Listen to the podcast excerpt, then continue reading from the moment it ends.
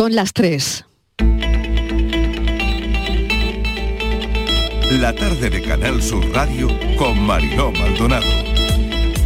¿Qué tal? Bienvenidos. Hoy es actualidad el paro, el precio del dinero, las ganancias de los bancos, réditos que nos han generado mucho debate y los tipos de interés. El Banco Central vuelve a subir los tipos y los lleva al 3%. Esto ya es un rally de alzas y dicen que continuará ese curso de subidas con otro repunte idéntico en marzo. Por otro lado, los adolescentes españoles, que me ha llamado mucho la atención, están cada vez menos preocupados por el machismo, según se desprende de un informe que ha hecho público hoy UNICEF ya que mientras en el año 2019 este problema ocupaba el primer puesto entre las preocupaciones de los más jóvenes, dos años más tarde ha caído. Ha caído esa preocupación. Los asuntos más importantes para la adolescencia y la infancia, entre una lista de 32 opciones que se le han dado a los encuestados, son los efectos de la pandemia de coronavirus, primera preocupación la guerra de Ucrania, la economía, el cambio climático, el medio ambiente y la contaminación. Esa comparación con otra persona que te hace a lo mejor sentirte inferior, aun cuando tienes mm, tus, tus puntos fuertes y tus puntos débiles, cada persona somos única, y mm, todas esas comparaciones hacen que nos podamos sentir peor que otras personas y que deriven en esos problemas de salud mental. La salud mental, también preocupante. Bueno, llevamos un invierno con el asunto de las afecciones respiratorias en su máxima expresión y de virus respiratorios infantiles. En la calle se habla de esto y también se habla de los antibióticos. Queremos saber si la preocupación que hay en la calle se corresponde con, por ejemplo, la preocupación que tienen los farmacéuticos. Y si eh, de alguna manera, bueno, pues hay otros antibióticos que sustituyen al que falta que sabemos que es la moxicilina. O si no, eh, al no ser tan específicos, esto hace que las afecciones respiratorias, por ejemplo, duren más tiempo. Bueno, esas son las preguntas que vamos a tratar de resolver hoy. La segunda historia tiene que ver con un cumpleaños. Me he preguntado muchas veces si hoy en día tiene sentido la manera en la que organizamos los cumpleaños de nuestros hijos. Que más que cumpleaños parecen comuniones. Bueno, y las comuniones parecen bodas. Pero verán, la otra cara de la moneda es la de una foto que se hace viral, la de un niño solo en su fiesta de cumpleaños. Sopló las velas solo, 10 años. Bueno, su madre achaca la ausencia a la austeridad de la celebración en casa y no, pues, por ejemplo, en un gran local de celebraciones, llámese parque de bolas o de bolos o de lo que sea, ¿no? En cualquier caso, cumpleaños que no siempre la gente puede pagar de este tipo, ¿no? El presupuesto familiar a veces no da para eso, da para lo que da. Pero hemos pensado que hoy deberíamos sacar una lectura de todo esto, cada uno la que quiera, y poner el acento en esta historia de la que podríamos extraer, pues eso, ¿no? Una lectura, como les decía y les repito, que nos haga pensar. En cualquier caso, hoy Rafa va a tener su cumpleaños, va a ser muy especial, va a volver a celebrar su cumple y enseguida les vamos a contar por qué. Con esto les damos la bienvenida a la tarde.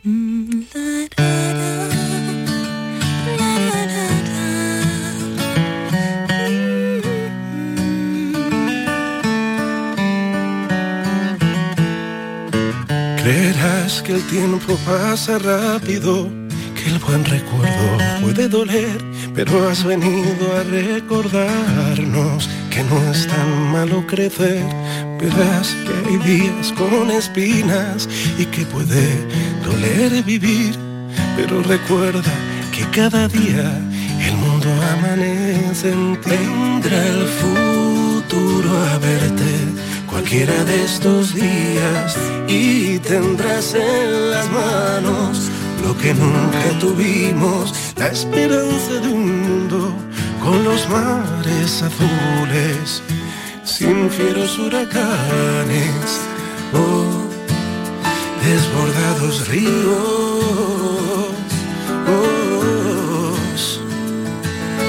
No habrá hombres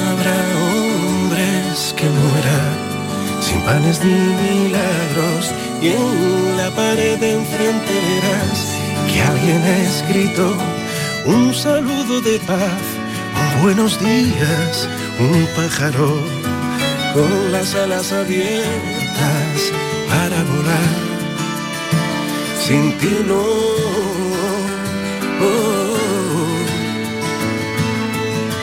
Cuando las sombras se alarguen y te toquen con sus manos, recuerda que siempre hay alguien, alguien que te anda buscando para pintar el futuro.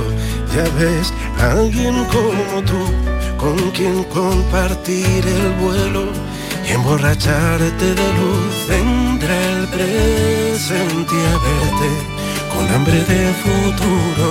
Ese mañana incierto que algún día intuimos que tú harás cercano, más humano y abierto más real, más igual, más justo y más limpio.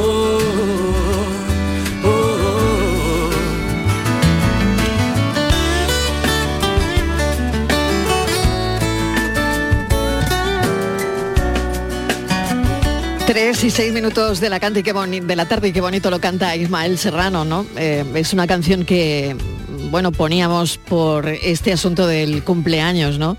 donde Ismael Serrano dice, bueno, hay días que duelen, pintar el futuro más humano, más abierto, más justo, más limpio. ¿no?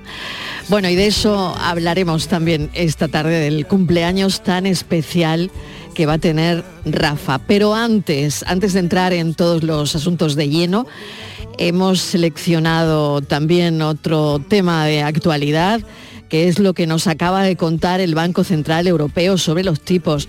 Javier Moreno, mesa de redacción, que no queremos amargarle la sobremesa a nadie, pero bueno, es lo que tenemos que contar a esta hora. Pues sí, Marilo, muy buenas tardes por decir algo, ¿no? Pues han vuelto a subir los tipos, eh, noticia de hace un ratito, y el, el BCE, el Banco Central Europeo, adelanta además que lo que nos temíamos, que ante las presiones sobre la inflación, la famosa, la famosa inflación subyacente, la que considera los alimentos frescos, pues prevé aumentar los tipos de interés otros 50 puntos básicos en su próxima reunión de política monetaria. Esto va a ser en, marzo y así pues lo que hará es elevar la tasa de referencia al 3,5%. En este momento está ya al 3 con la subida de hoy. ¿Qué quieren hacer? ¿Cuál es el objetivo? Pues contener la, la inflación, Mariló. No lo consiguen, pues venga subida y venga subida. Es la la quinta subida consecutiva. Y mientras los bancos pues a lo suyo, que es ganar dinero, ¿no? Eh, ¿Para qué lo vamos a, ocultar? Porque es además el objetivo que tienen como cualquier otra, otra empresa. Y ganan dinero pues con los intereses del dinero que nos prestan, entre otras cosas, para algo tan extraordinario como, como comprarse una vivienda. ¿no? Ya ha dicho, y lo, lo comentábamos ayer, la parte morada del gobierno, que esto no puede ser, que hay que poner un freno a la subida de los intereses porque los bancos están ganando muchísimo. Ayer más de 6.000 millones de BBVA. Eh, conocíamos también lo que ha ganado eh, el Banco Santander, 9.600 millones de euros. Y creo, Mariló, que algún día vamos a tener que recordar... ¿Qué ocurrió con aquel famoso rescate a la banca? ¿Te acuerdas en el año 2012? ¿Cómo olvidarlo? ¿Cómo olvidarlo? ¿Y cuánto se ha pagado del dinero público, que no todo fue dinero público, de aquel famoso rescate a la, a la banca? Pues desde luego es un asunto que abordaremos, pero esta es una información de hace un cuarto de hora prácticamente y queríamos contarles cómo quedaban los tipos, ¿no? Bueno, tras esta alarma que genera lo económico, nos ocupamos ahora de las afecciones respiratorias que son propias del invierno, por otro lado, de la que muchos padres eh, y madres están hablando de ello eh, estos días, ¿no? Es asunto de conversación.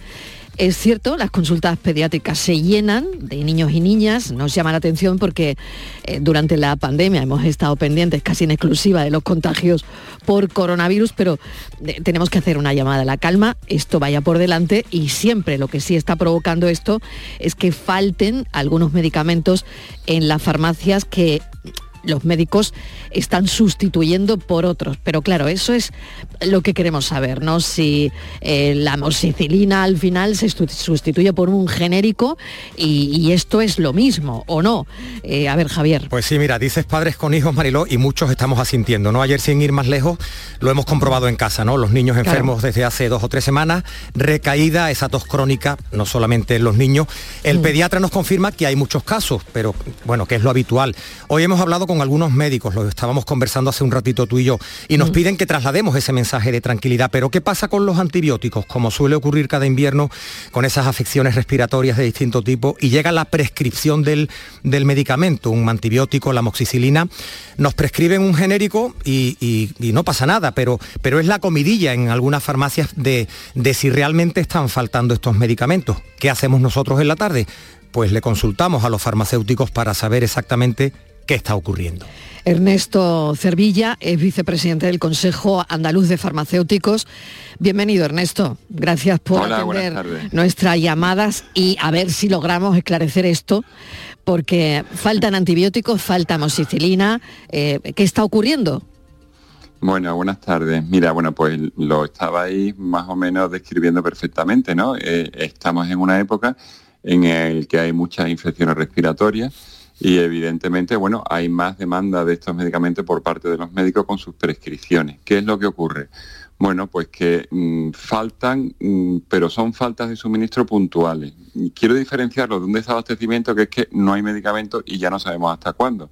Aquí lo que pasa es que la demanda es muy fuerte y a lo mejor no tenemos tantas unidades, pero, mm, pero con toda normalidad en dos o tres días volvemos a tener el medicamento. Y además no son faltas de suministro que ocurran en todas las farmacias, en farmacias puntuales, unas tienen existencia, otras no, con lo cual lo que queremos dar de tranquilidad es de que lo que es el tratamiento para estas infecciones respiratorias, sobre todo en los pequeños, no van a tener problemas. Evidentemente los médicos conocen ya este problema, con lo cual derivan las prescripciones a otros medicamentos que no hay problemas de existencia. Y sobre todo lo que tienen que tener seguridad todos es que no se van a quedar sin su tratamiento. Javier. Sí, eh, Ernesto, ¿qué es lo que más se prescribe estos días? Sin ánimo de hacer publicidad, lógicamente, de, ninguna marca de medicamento. Y, o si no, pues hablemos de principios activos, porque claro, Los, padres vamos al pediatra, ven un, un, antibiótico porque hay un problema de garganta. ¿Es un medicamento único? ¿Hay diferentes tipos? Cuéntanos un poquito qué es lo que os encontráis los farmacéuticos estos días. Bueno, la mayoría de los médicos ya prescriben por principio activo, o sea que es como si fuera el genérico, nos, nos prescriben amoxicilina, independientemente del laboratorio que sea. Evidentemente la amoxicilina en suspensión está muy indicada en todos los, los, niños pequeños, ¿no? Con lo cual aquí sí ha habido un problema de falta de suministro. ¿Qué es lo que nos ha habilitado la Agencia Española del Medicamento? El poder sustituir la forma farmacéutica que antes no podíamos hacerlo. Es decir, si nos viene prescrito un jarabe, le podemos dar unos sobres. ¿Vale? Entonces, en ese aspecto, eso está resuelto, ¿no? También hay otros antibióticos como la citromicina, que también conoceréis los que sois padres en suspensión, que se ha utilizado, que es el antibiótico que se toma durante tres días, y también estamos teniendo ese problema, ¿no? Pero bueno, como os he comentado, eh, prácticamente casi todos los pacientes al final se llevan su tratamiento, ya sea porque sustituimos la forma farmacéutica o porque también desde la farmacia tenemos otros recursos a la hora de buscar los medicamentos. ¿no? Tenemos herramientas como que se llama Farmagel, en la cual nosotros cuando detectamos una falta y que no lo hay tampoco en los laboratorios y en los depósitos, le preguntamos al resto de las farmacias si lo tienen o sea, a través de esta herramienta informática. Y lo que hacemos es derivamos al paciente a esa farmacia donde todavía le queda estocaje, con lo cual tenemos recursos para evitar que se queden sin su medicación. Eso en toda Andalucía, ¿no? Eso de Farmagel, en cualquier eh, provincia hay colaboración entre farmacias, ¿no? En toda España, ¿no? Sí, sí, sí, sí. Sobre todo está, hombre, lo que sí es cierto es que está por capitales o por grandes ciudades, ¿no? Porque tampoco vamos a hacer desplazarse a un paciente 50 kilómetros, Ya intentaremos nosotros solucionar eso, ¿no? Pero sí funciona en toda España, en Andalucía también. Eso es lo que estaba pensando, Ernesto, porque, bueno, pues por operatividad, ¿no? Como, como madre, es verdad que luego no hay un antibiótico en una farmacia, ahí se genera un cierto debate cuando el farmacéutico mm. te dice, pues mira, este no lo tengo, y hay otra señora que dice, bueno, pues que esto también me pasa a mí, es que hay falta de medicamento o falta de antibiótico o tal, ¿no? Al final eh, se genera esto entre las personas que eh, vamos a por un antibiótico, ¿no? Claro, tenemos que ir a otra farmacia donde esté ese antibiótico y además te lo comunican. O esperar y tú dices, claro, pero yo quería darle a mi niño el antibiótico hoy, no, no mañana a esta, en fin. Te puedes imaginar, que, te lo digo como, como madre y con el corazón en la mano, cosas que nos pasan, ¿no? Que es nuestro día a día. Pero esto ya va a ser siempre o, esto se va a arreglar. No. Porque esto hasta cuándo. Bueno, vamos a ver. Hay que diferenciar dos cosas. Primero, todo lo que me has estado contando lo vivimos en el mostrador de la farmacia. Sí, sí, por eso. Lo que le pasa a una madre es la angustia, ¿no? Que yo necesito el antibiótico, ¿no? Efectivamente, los antibióticos, sobre todo en pequeños, se lo tienen que tomar cuanto antes, ¿no? Pero bueno, esa circunstancia la podemos más o menos solventar, ¿no? Y evidentemente no se va a quedar sin su tratamiento. ¿Hasta cuándo?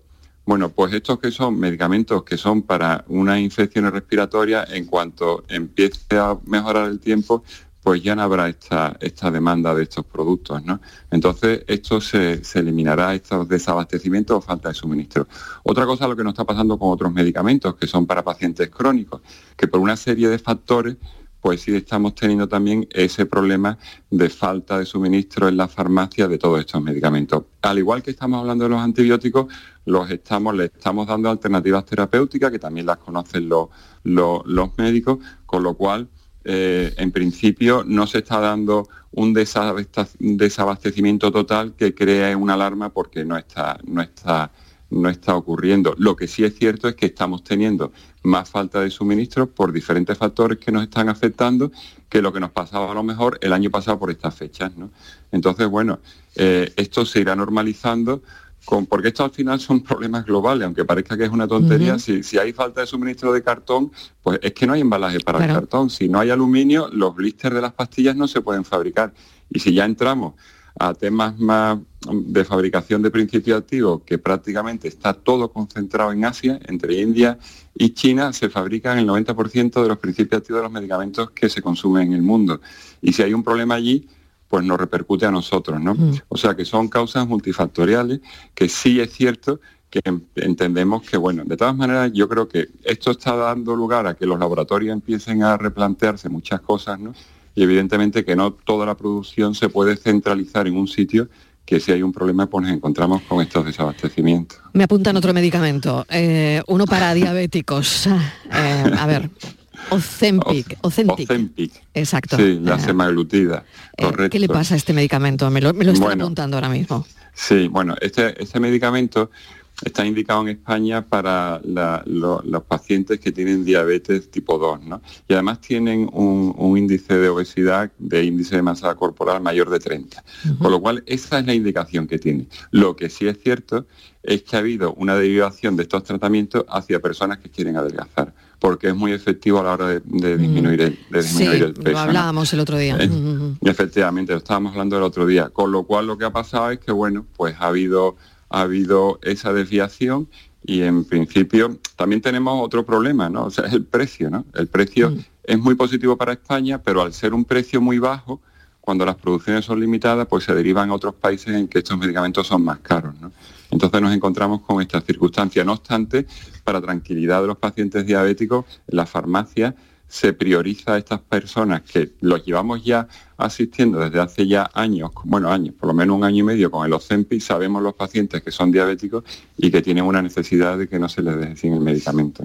Marelo, yo quiero aprovechar que está mm, Ernesto con nosotros para reforzar un concepto, ¿no? Ernesto, ¿hasta dónde llega el farmacéutico? ¿no? Yo eh, tengo que reconocer que llevo tres semanas ya con, con, tos, que ya he pedido cita, mañana tengo cita con mi médico de, cabecera en el, en el centro de salud y me he visto muy respaldado por el farmacéutico Em, mm. el límite son los antibióticos, ¿no? Un, farmacéutico no te va a dar nunca un antibiótico, pero la asesoría me ha ayudado muchísimo, ¿no? Jarabes, pastillas para aliviar la tos para otros medicamentos, ¿no? ¿Cuál es el rol, Ernesto, del, del farmacéutico? ¿Hasta dónde llegan ustedes? Bueno, pues lo que nos ha ocurrido, bueno, nosotros tenemos unas limitaciones legales, ¿no? Todo medicamento que necesita una receta no lo podemos dispensar porque nos hace falta la receta, ¿no?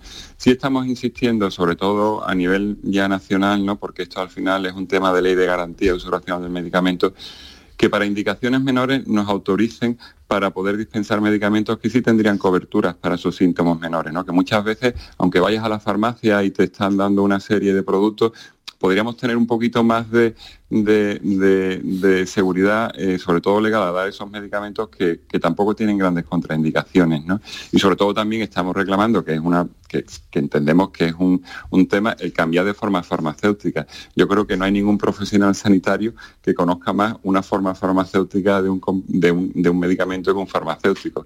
Mm, nos tiramos pues prácticamente eh, un año de nuestra carrera estudiando lo que es un comprimido, una cápsula, una suspensión, un jarabe, una solución, y no nos dejan cambiarlo. O sea, es que, claro, muchas veces cuando viene una persona y viene con una prescripción un antibiótico por comprimido, le dice, es que le he dicho al médico que es que no puedo tragar el comprimido. Y tú estás en el mostrador de la farmacia y no se lo puedes sustituir. O sea, es algo que bueno que venimos reclamando, sobre todo porque esto aligerará mucho esas incidencias y que la atención primaria se colase teniendo que mandar otra vez el paciente al médico, ¿no? Los límites, y luego, estos son los límites que tenemos, ¿no? Y luego lo que sí somos también es que, bueno, pues pues, pues somos, mm, le damos conocimiento a las personas, ¿no? Somos, eh, le enseñamos, ¿no? Muchas veces que tiene el medicamento, que es lo que puede tomarse. Esos, esos, esos eh, recomendaciones para síntomas menores, como tú has comentado, bueno, pues, pues es, darle conocimiento ¿no? del medicamento y de, su patología. ¿no? Muchas veces viene la gente pidiendo un antibiótico y dice, pero es que tú no tienes, no tienes necesidad de un antibiótico. Aparte de que necesitas receta, tú lo que tienes es una enfermedad vírica y te tomas, bueno, pues para bajar la fiebre o para quitar el dolor o cualquier cosa y prácticamente lo tienes solventado. Y estamos evitando con estas recomendaciones el que se vaya la gente a los centros de salud mm. cuando a lo mejor no lo necesita. Claro que sí, Ernesto. Bueno, de los antibióticos hemos hablado, ¿no? Pero yo no sé si habéis batido todos los récords en, jarabes para la tos, ¿no? Por, esa, por esa tos residual persistente. Mi compañero Javier tiene que dar fe de ello. los, oyentes seguramente no saben, y no sé si Ernesto lo conoce, que aquí en la radio tenemos en el estudio un, aparatito delante del micrófono con dos botones, uno pone llamada para cuando tenemos que avisar al realizador o al productor y en el otro pone tos, literalmente, que yo no hago más que pulsarlo cuando, cuando te preguntamos y tú respondes, Ernesto, yo pulso para, para aliviarme. Es, es, una tortura, la verdad, no es una tortura, ¿no? Bueno, pero hay batido récord, ¿no? Porque esa tos persiste. Con los jarabes, yo creo que sí, ¿no? Claro. Sí, ¿no? Es cierto, es cierto. Es cierto, O sea, que habéis vendido más jarabes que nunca en vuestra vida. Más jarabes que nunca. Además, como hemos venido de dos años, de que todo el mundo estaba muy protegido con las mascarillas, con los aislamientos, pues prácticamente no había patologías respiratorias. O sea, que por eso está este durando tanto la tos, ¿no? Yo sé que no eres médico, Ernesto, pero como farmacéutico también te traslado esa inquietud, ¿no? A la gente nos está durando mucho la tos. Muchísimo, es cierto, ¿no? Y además, bueno, lo, vemos porque la demanda de jarabes para la tos es muy alta, está siendo mucho más alta que yo te digo que, en los últimos cinco o seis años, ¿no? Y yo creo que, muchas, pues, que una de las causas es el hemos estado tan protegidos estos últimos dos años que al final ahora, bueno, pues nos vienen y, bueno, venimos con estos pequeños problemillas que no son, son síntomas de estos menores, que no tienen más repercusión, pero son muy, muy molestos, como comentáis. ¿Cómo será, Ernesto, que el otro día en nuestra reunión de redacción, bueno, a Javier le encanta contar lo que está detrás de la radio y ha dado con una buena, porque a mí también me encanta contar las cosas que pasan, ¿no? Y, y a veces contárselo a los oyentes también, ¿no? La trastienda.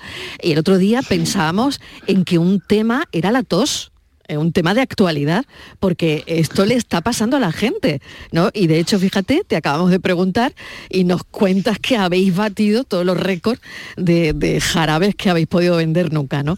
Por lo tanto, bueno, una, una curiosidad que, también está pasándole a la gente, ¿no? Esa tos que, residual de estos catarros o infecciones respiratorias que, que están durando muchísimo, ¿no?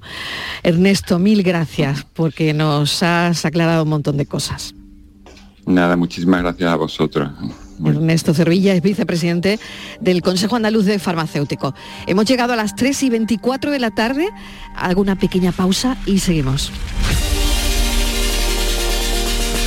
La tarde de Canal Sur Radio con Mariló Maldonado. También en nuestra app y en canalsur.es. Chano, ¿nos disfrazamos de factura de la luz para asustar al personal? ¡Tequilla! Con Hogar Solar ahorras tanto que eso ya no da yuyu. ¿Hogar Solar? ¡Claro! No como mi cuñado Alfonso que riega todos los días una lámpara creyendo que le va a crecer una planta fotovoltaica. Hogar Solar, la luz que te ayuda a ahorrar. Ahora mismito voy a ponerme yo la plaquita. Oye, ¿qué haces? Pues aquí, rascando, esquiando, viajando navegando. Vamos, aquí, disfrutando mucho. Rascas multiplicador de la 11. Multiplica tu premio y podrás ganar al instante hasta 500.000 euros. Gánalo rápido y disfrútalo mucho. Rascas multiplicador de la 11. Estrenando casa. A todos los que jugáis a la 11, bien jugado. Juega responsablemente y solo si eres mayor de edad. El campo andaluz necesitaba un paso adelante. Por ello, hemos sembrado millones de datos, regados con inteligencia artificial para hacer posible... Siembra, la nueva plataforma colectiva por inteligencia artificial de asistencia a la planificación de cultivos para su comercialización. Toda la información para acertar y cultivar la solución más rentable. Junta de Andalucía. Este fin de semana volvemos a disfrutar de la radio contigo en Gente de Andalucía, con todo lo que nos ofrece nuestra tierra y con su gente. Déjate seducir por todo lo que tenemos y síguenos. Gente de Andalucía, con Pepe de Rosa. Este fin de semana desde las 11 de la mañana en Canal Sur Radio. Más Andalucía, más Canal Sur Radio. La tarde de Canal Sur Radio con Mariló Maldonado. ¿Y quién cumple años hoy? ¡Feliz cumpleaños! ¡Felicidades! ¿Tú también? ¡Feliz cumpleaños! ¡Felicidades! ¿Y quién más cumple? ¡Feliz cumpleaños! Esa es la cosa. ¡Mua! ¡De chocolate! ¡Feliz cumpleaños! ¡Agua! Es verdad que una podría hacer una ruta de los parques de bolas de, de Málaga, donde eh, he celebrado los cumpleaños de mis hijos, no sin preguntarme si esos macros cumpleaños son buenos, ¿no? Para, para la educación de los niños, ¿no? Por un lado, pero bueno, lo hacen todos los chiquillos, ¿no? Y evidentemente pues lo hacemos los demás padres. No sé, Javier, si a ti te pasa lo mismo o tú lo celebras de otra manera. A mí me dan más o- miedo los parques de camas elásticas, Mariló, Ah, vale, ¿eh? porque vale. tienen un peligro sobre todo para los padres. Son, Sí. muy, son muy divertidos, pero sí, me, me lleva mucho a la reflexión de por qué sí o sí hay que ir a ese tipo de sitios, que yo agradezco, yo también he organizado en ese tipo de sitios para celebrarle a tus hijos el cumpleaños, con lo bien que se hace en casa, a veces también, ¿eh? con dos o tres niños nada más, algo más íntimo, una película, palomitas, una serie de, de una plataforma, un cine y, y, bueno, bueno, están de moda, ¿no? Están de moda, pero claro, también tiene su contraprestación, ¿no? Sin duda, sin duda. Vamos a ir a una celebración concreta, que es donde hoy queremos poner el foco, un cumpleaños muy especial, que llega con algo de retraso porque Rafa, un niño de 10 años de Cádiz, lo celebró solo. Hace unos días no fue nadie a su fiesta y hoy le han preparado una sorpresa con la colaboración de varios equipos de fútbol. Pues fue el 26 de enero. Rafa, ese niño de San Fernando, cumplió 10 años y en su casa pues lo tenían todo listo. Y no se presentó nadie, tuvo que soplar solo las velas, falló incluso la, la familia, según ha, relatado algunos medios la, la madre, Laura. ¿Por qué no fueron? Pues posiblemente por eso que estamos comentando, porque lo hicieron en casa, algo ya poco habitual y, y claro, los padres suelen tirar de presupuesto para invitar a un montón de amigos a un lugar muy especial, a esos parques de bolas o de camas elásticas, pues no sabemos, ¿no? Eh, Rafa y lo tenemos que decir en voz bajita, Mariló, porque hoy le van a celebrar el cumpleaños. Creo que no nos debe estar escuchando en un espacio, en el espacio del Cano en, en Cádiz, con la ayuda de varios equipos de fútbol. Él cree que va a haber otra cosa, que va a haber solamente un partido y estamos muy ansiosos por ver cómo va a ser el el partido y, y la celebración a partir de las 5 de la tarde. Laura, bienvenida. Laura es la madre de Rafa, ¿qué tal? Hola, buenas tardes. Bueno, yo, yo no sé si tú esperabas esta repercusión, ¿no? Cuando, eh, pues bien, ese momento, no sé cómo te pasó, ahora nos lo explicas si quieres, ¿no? Eh, pensar que tu hijo, ¿no? Esa decepción de eh, celebrar solo el, el cumpleaños y contarlo en redes, ¿no? Claro, mira, yo es que Rafa invitó a dos niños de la clase del cole.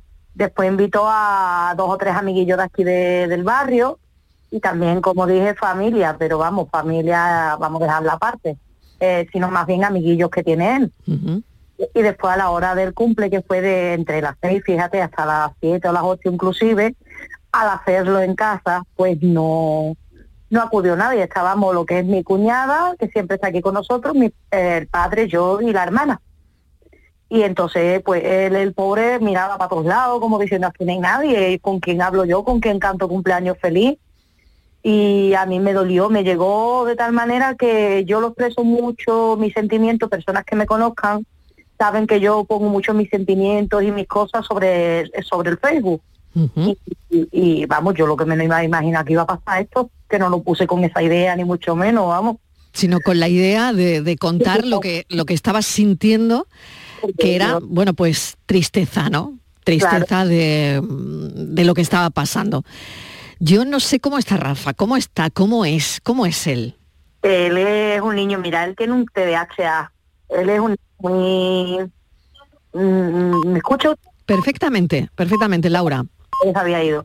Él es un niño muy inquieto, pero es, muy, es muy divertido, es, revoltoso, pero después es un encanto, muy, muy cariñoso. Le da abrazo a todo el mundo, todo el mundo le dice quiero, y, y, y no sé, no puedo decir más. Conmigo sí que es muy revolucionario porque como soy su madre siempre nos estamos hablando los dos. Ay, Laura, eh, tengo mala cobertura. mm, No te estoy recibiendo como me gustaría. A ¿Ahora si me te- escuchas? Ay, perfectamente, ahora mucho mejor. Venga, vamos a intentarlo de nuevo. que es un niño muy divertido, Sí. Muy alegre. Es muy timidón también muchas veces cuando juega conmigo. Eh, pero como, como él tiene un TDAH de estos que son un nicho ansioso de, de, de genio, pues también muchas veces hay muchas personas que no lo comprenden y también es difícil. Pero por lo demás nunca siempre se ha relacionado bien, por ejemplo, en clase, él está allí en las Carmelitas de aquí de San Fernando y no, no tiene problemas ni nada, es un niño que siempre está jugando, que no se cansa nunca, como digo, pero que es muy cariñoso, siempre está dando abrazos, siempre dice te quiero, gracias. Y vamos, se va a volver loco porque él está deseando ahora ya de irse porque yo le he dicho que lo que va a ver es un partido de fútbol.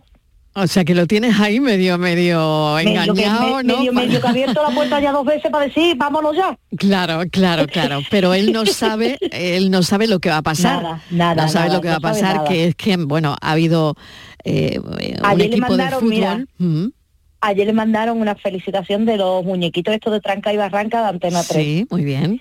Bueno, pues empezó a dar saltos de alegría en el salón. Bueno, claro, tú Ay, lo que, que quieres... son los de verdad, decía, que son los de Claro. verdad, que es a mí, qué alegría. Vamos, que se va a volver loco, ¿eh? es que él se va a volver loco. Laura, tú lo que quieres es ver a tu hijo feliz y contento, ¿no? Evidentemente. Por lo menos que, que ría un rato, Claro. que sepa que, que es su día. Tú achacabas eh, el hecho de que habías hecho el cumpleaños en, en casa y, y de ahí mm, el, el poner un poquito el foco en esta historia, ¿no? En la manera que celebramos y organizamos los cumpleaños de nuestros hijos, ¿no? Que es verdad Claro. que parecen comuniones, ¿no?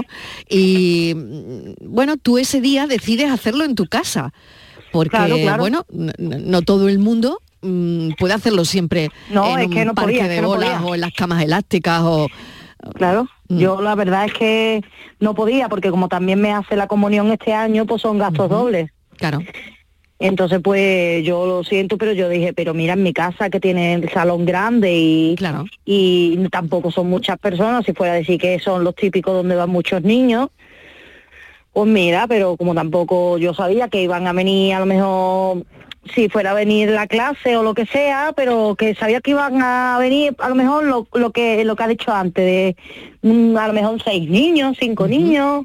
Pero la Pues lectura que tú sacas, la lectura que tú sacas, Laura, es que al hacerlo en tu casa, la gente no va. Porque los niños se quieren claro, divertir pensé en el parque de bolas, ¿no? Ahí está, porque eh, es lo que es lo que yo pienso y pensé. Que, que es por eso, no por otra cosa. Javier. Sí, Marilo, es que la- eh, los cumpleaños parecen comuniones y las comuniones parecen bodas, ¿no? Bodas, no sé cómo, cómo le va a celebrar Sí. Laura la, la comunión Sí. a, a- a Rafa, ¿no? Eh, Sí, no sé sí, si la celebrará en casa o en una sala, si se ha estado reservando el, el- el Mm. presupuesto, pero tremendo, ¿no? Laura, que tengamos que llegar a esto, ¿no? Para que vengan a, a celebrar a nuestros hijos, ¿no? Así es, hijo. Mm. Así que yo no lo entiendo, porque yo tengo 41 años y eso no, no lo he visto yo en mi vida, la verdad. Hacíamos los cumpleaños en, en casa con una tartita modesta, pan y chocolate a veces para el resto de niños, ¿no? Y a correr a la y, calle. Mm. y- y a correr a la calle y felices, ¿no? Bueno, vamos a hablar con Pepe Caucelo Sace, que es árbitro y es quien ha coordinado toda la organización del evento de esta tarde, que van a hacer un macro cumpleaños para Rafa y no se han olvidado. Es hoy agradecerle a esa persona lo que ha Pepe, hecho. pues lo puedes hacer en directo. Pepe, ¿qué tal? Bienvenido. Hola, muy buenas tardes a todos vosotros, vosotras y los oyentes. Muy bien. Pepe, hay alguien que te quiere agradecer algo. Laura, Gracias, Pepe, no tengo palabras para agradecerte lo que has hecho, ¿eh? Y lo que has organizado. Aquí lo importante es que un niño sonría y yo pienso que la gente lo que quiere ver hoy es ver a tu hijo sonreír y que tenga esa fiesta que desgraciadamente no tuvo y, y con eso vamos a hacer todo el mundo felices, no hay de qué, Laura. Pepe, ¿cómo te llega a ti la historia? Pues me llega a través de Facebook.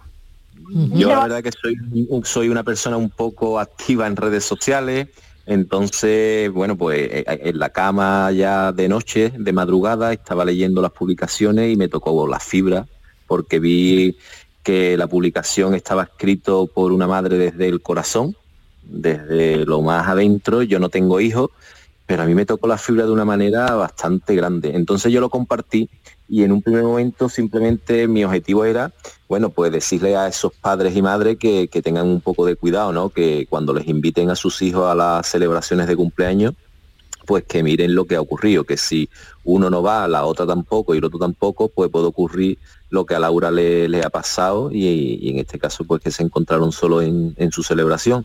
Y ya pues a partir de ahí esto se ha desbordado, aquí se puso en marcha una maquinaria, Cádiz, tengo que decirlo, eh, está mal que lo diga porque soy gaditano, pero bueno, eh, eh, me llena de orgullo que Cádiz es una ciudad muy solidaria y la gente se ha volcado, que, que a mí me da hasta miedo de lo que nos vamos a encontrar esta tarde allí. Porque entendemos, Pepe, que, que a Rafa le encanta el fútbol. Eh, ¿Qué equipos se han, se han sumado a esta celebración? ¿Qué equipos? ¿De San Fernando, de Cádiz también?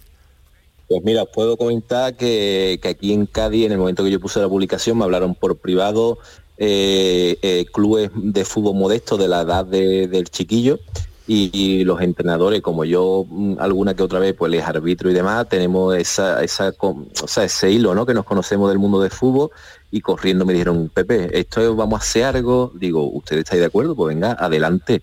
Y a raíz de ahí se empezó a sumar gente, un señor que tiene negocios aquí en Cádiz es el que va a sufragar todos los gastos de la mm, de, o sea, de la merienda, una muchacha, una panadera que tiene la panadería en, en el barrio de la Laguna, panadería La Pepa. Esta chavala se ha borcado, se llama Sheila, y lleva allí desde esta mañana preparando todo aquello, desde tarta, dulce. Otra chica que tiene un- una empresa de esta de eventos en Chiclana, se, se llama Sandra igual. Yo qué sé, esto está desbordado. Hay particulares. Bueno, particular esto es horrible. Hasta el Cádiz Club de Fútbol el Cádiz Club de Fútbol se ha puesto en contacto con nosotros se nos ha hecho llegar desde equipaciones firmadas balones iba a venir algún que otro futbolista. Lo que pasa que es que se han ido porque juegan mañana en Bilbao y va a ser imposible pero iban a acudir futbolistas y todo Qué barbaridad, qué barbaridad. Qué barbaridad. Qué- Las redes han hecho, qué qué alegría, no, las sí. redes han hecho su magia, pero claro, que esto es lo que se suele decir. Eh, Facebook, haz tu magia, Twitter, haz tu magia, pero qué va, la magia la hace la gente. Y, y la gente que ha conseguido movilizar Pepe, en este caso, y Laura, porque todo parte a través de ese mensaje que esta madre, eh, pues que se siente sola en ese momento, en el cumpleaños de, de su hijo, pues lanza a través de las redes sociales. Laura, mil gracias por habernos acompañado. No sé si le quieres decir algo más a Pepe. Que gracias y gracias, que no, no me sale otra cosa. Que en una horita nos vemos, que ya estoy preparado que nos vamos para allá. Oye, y antes que se me olvide, que tenemos hasta un DJ que se llama José Altamirano, que nos va a poner música. Esto va a parecer una verbena. Qué barbaridad, qué barbaridad. Yo no sé cómo lo va a superar Laura para la comunión, pero lo veo difícil, ¿eh? Muchísimas Yo gracias. que- que sería bueno que llevar una paquetera porque de regalo no te va a caber en el coche. Madre mía.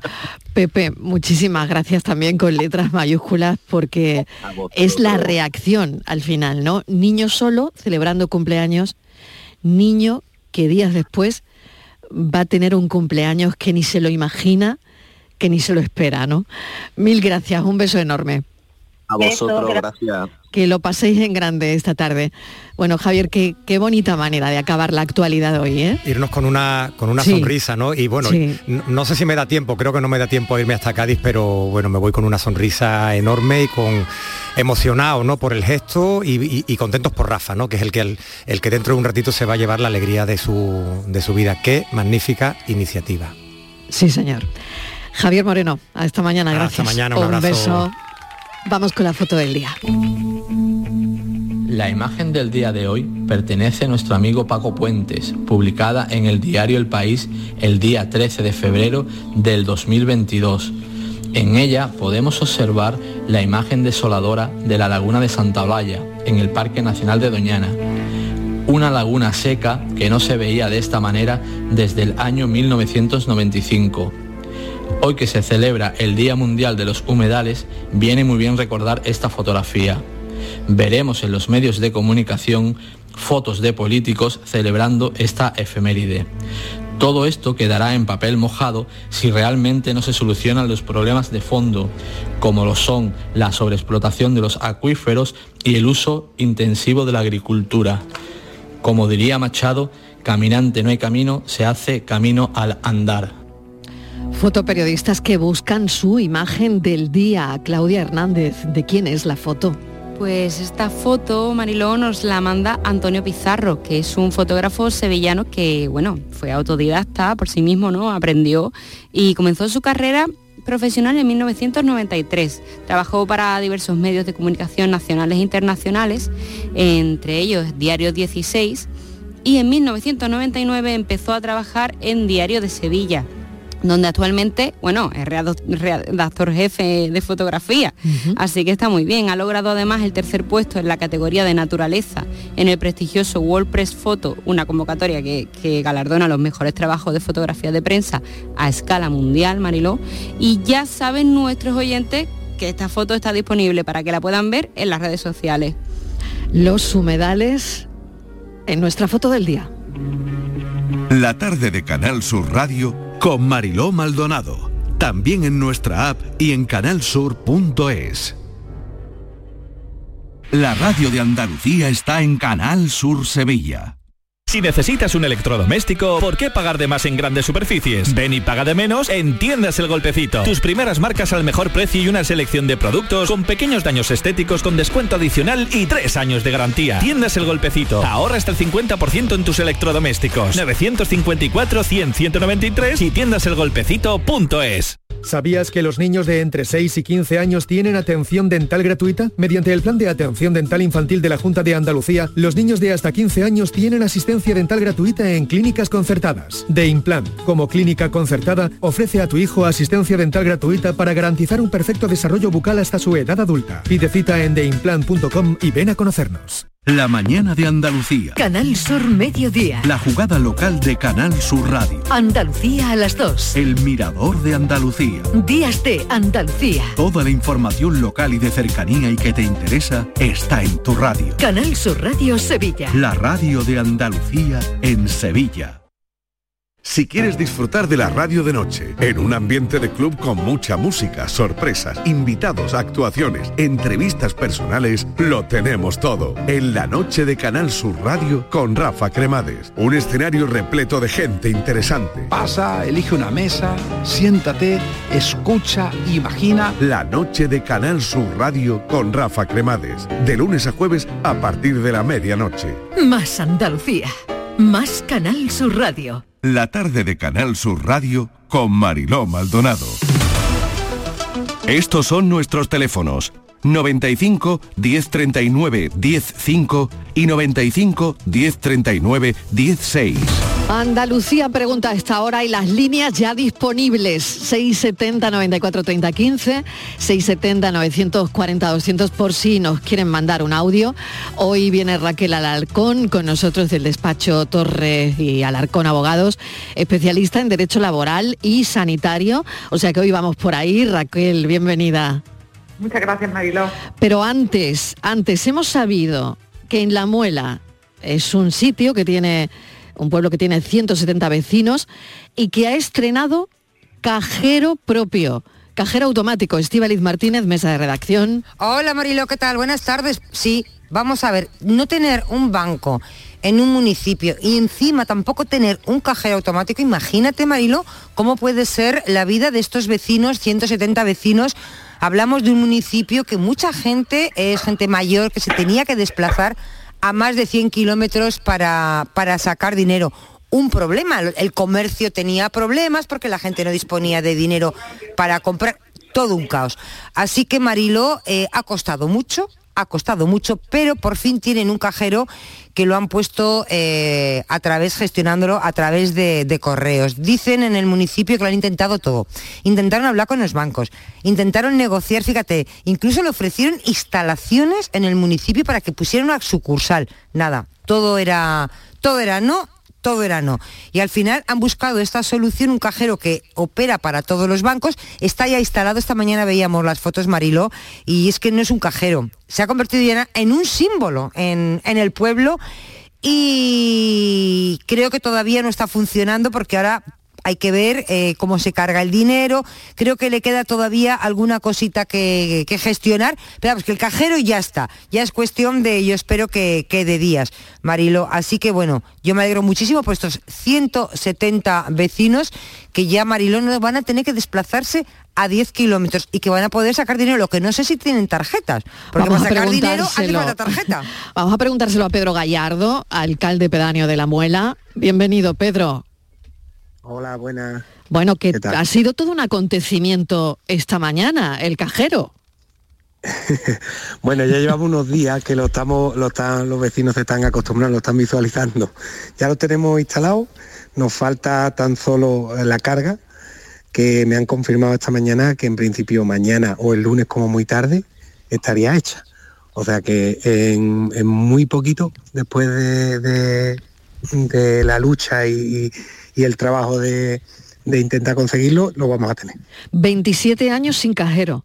27 años, bueno, usted decía aislados. 20 algunos, 20 algunos sin, sin entidad bancaria ninguna que no, que no, que tuviésemos aquí en el pueblo. Había una, la cerraron, porque es lógico, de que, bueno, lógico porque lo hacen en todos lados, no, no porque sea lógico, pero bueno, mm, lo asumimos porque nos lo, nos lo dicen y nos lo quitaron y bueno, ya está, no, no había. Entonces, pues la gente, pues teníamos que, la gente joven teníamos una posibilidad, la gente mayor tenía menos posibilidad y, y teníamos que desplazarnos a algodonales a, a hacer las gestiones bancarias, claro.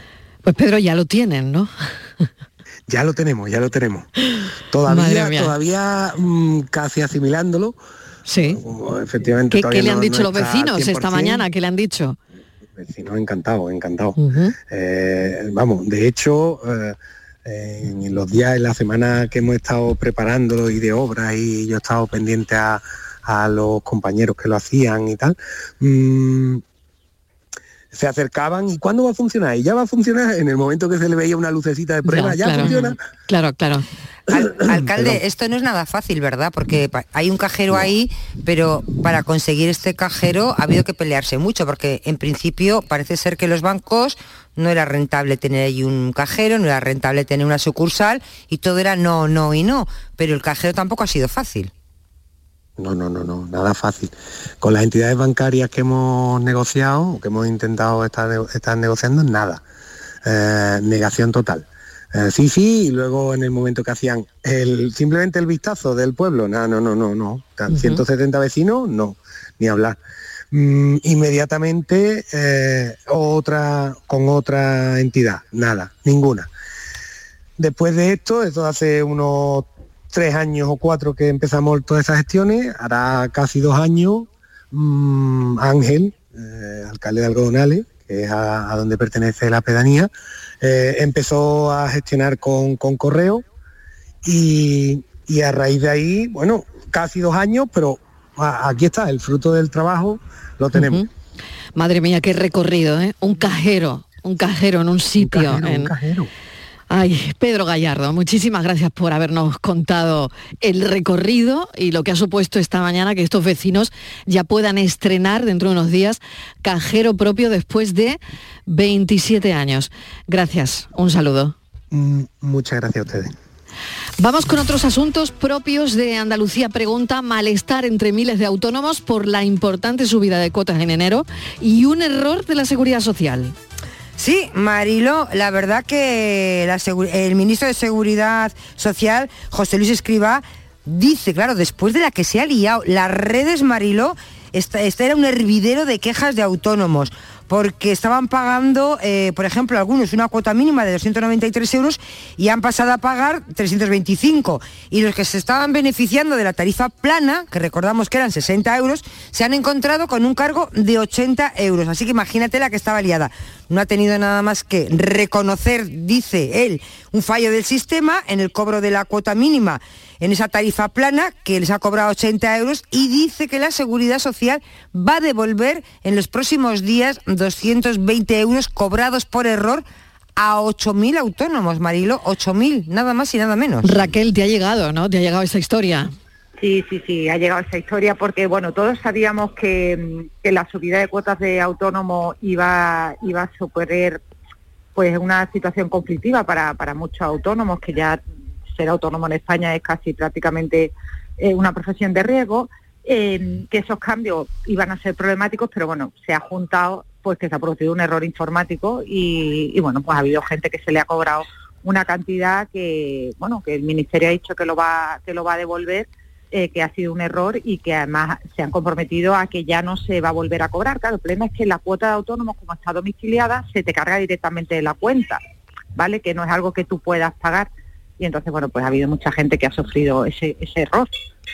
Muy bien, pues vamos con un mensaje de audio que nos ha llegado al 370 94 30 15. Hola, buenas tardes. Quisiera aprovechar la oportunidad que me dais, ya que está esta señora que puede informarnos un poco del tema laboral, sobre, sobre todo la jubilación. Yo he trabajado en España 16 años, pero claro, llevo en Francia ya 10. Seguramente me jubilo en Francia, pero la edad de jubilación de aquí es más temprana que la de España. Entonces, el día que yo me jubile aquí en Francia, ¿tengo que esperar a la de España o hay algunos complementos para que no me quede una paga baja? No sé si me explico. Si yo me jubilo en Francia con 62 y me vuelvo a España y hasta los 67 no es la edad de jubilación en España, tengo que estar cinco años esperando con la paga que me quede de Francia, que puede ser no suficiente para vivir al, ser media vida. A ver si puede echarme un cable y ayudarme en este tema. Muchas gracias. ¿eh? Soy Juanma y os llamo desde la zona de Bayona, en el sur de Francia. Juanma, muchísimas gracias por llamar, por estar atentos. Además dijimos que retomábamos esta consulta, Raquel, porque necesitábamos explicarlo con detalle. A ver, mira, la edad, es decir, cuando tú te jubilas, tú te jubilas, siempre que estemos hablando de países de la Unión Europea, ¿vale? De territorio Schengen.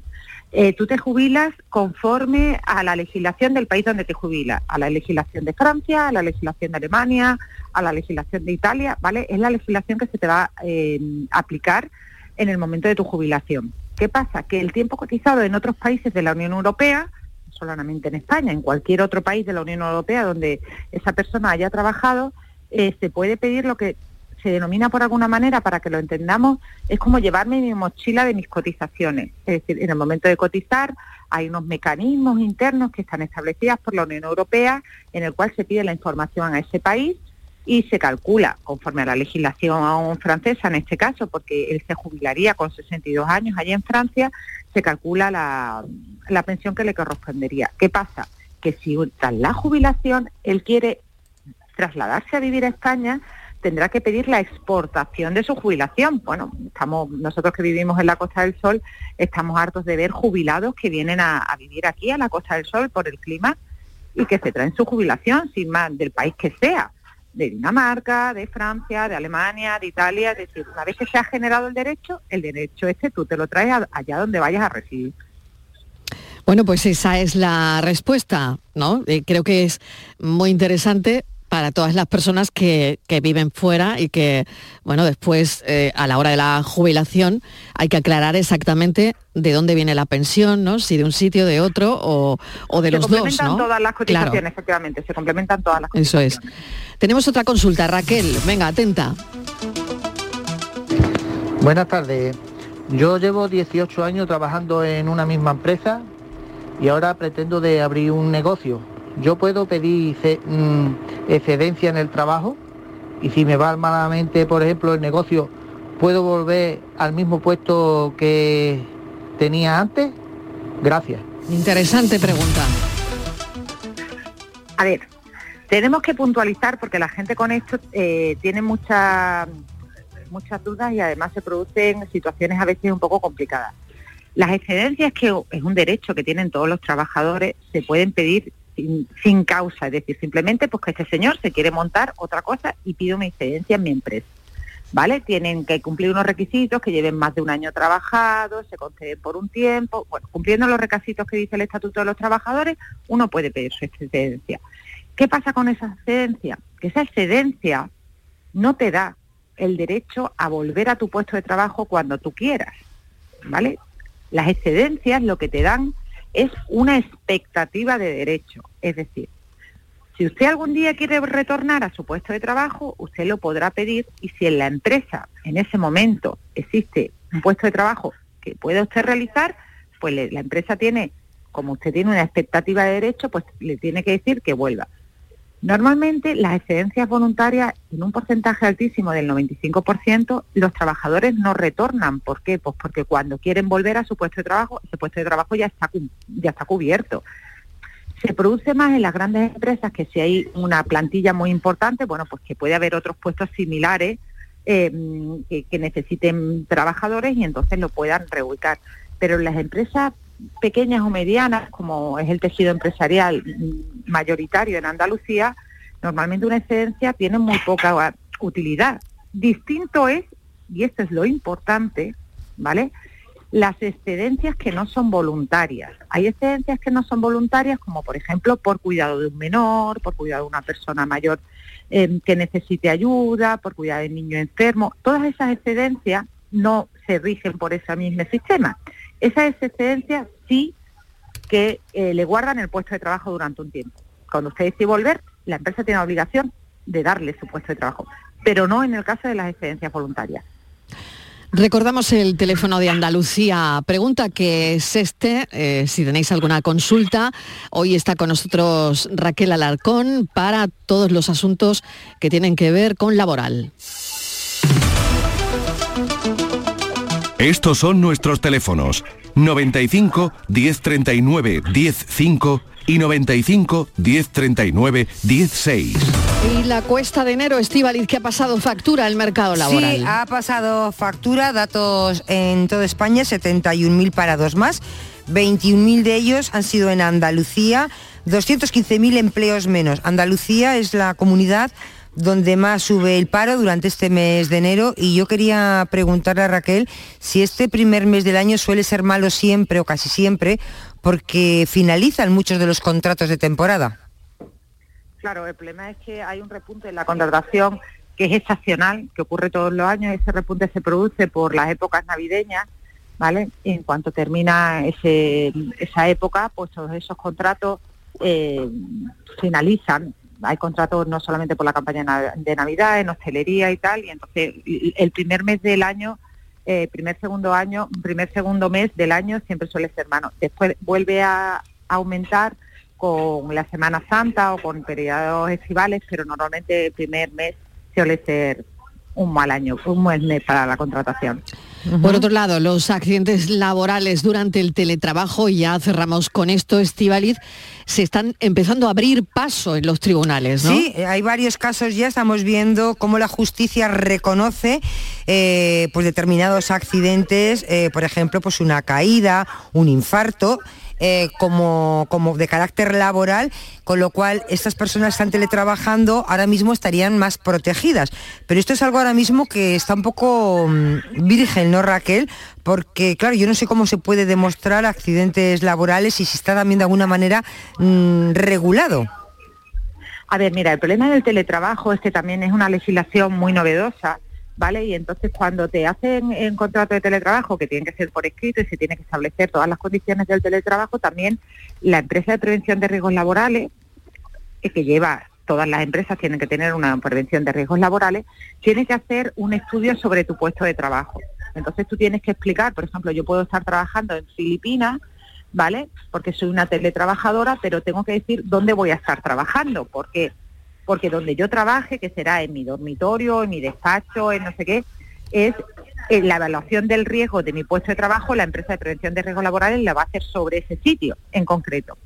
El problema de esta sentencia, que es tan novedosa y que ha causado bastante revuelo es porque la, la trabajadora que estaba en teletrabajo se levanta de su puesto de trabajo, que es donde tiene la evaluación de riesgo, va a la cocina, en la cocina se resbala cuando va por un vaso de, la- de agua y ahí es donde tiene el accidente. ¿Qué pasa? Que nadie discute que eso es un accidente. Lo que se discutía era la contingencia, por decirlo de alguna manera, si era accidente laboral o no, porque, bueno, eh, hay muchas diferencias económicas sobre un accidente laboral o no. Y la jurisprudencia entiende que sí, que es como si cuando un trabajador en tiempo de trabajo está en su oficina, pero baja a fumar un cigarro o sale a tiempo de bocadillo. Lo seguimos Pero ahora- aclarando, Raquel, la semana que viene porque me quedo sin tiempo y tengo que darle paso a las noticias. Gracias. Gracias, Raquel. Un beso. Hasta ahora. Gracias a vosotros.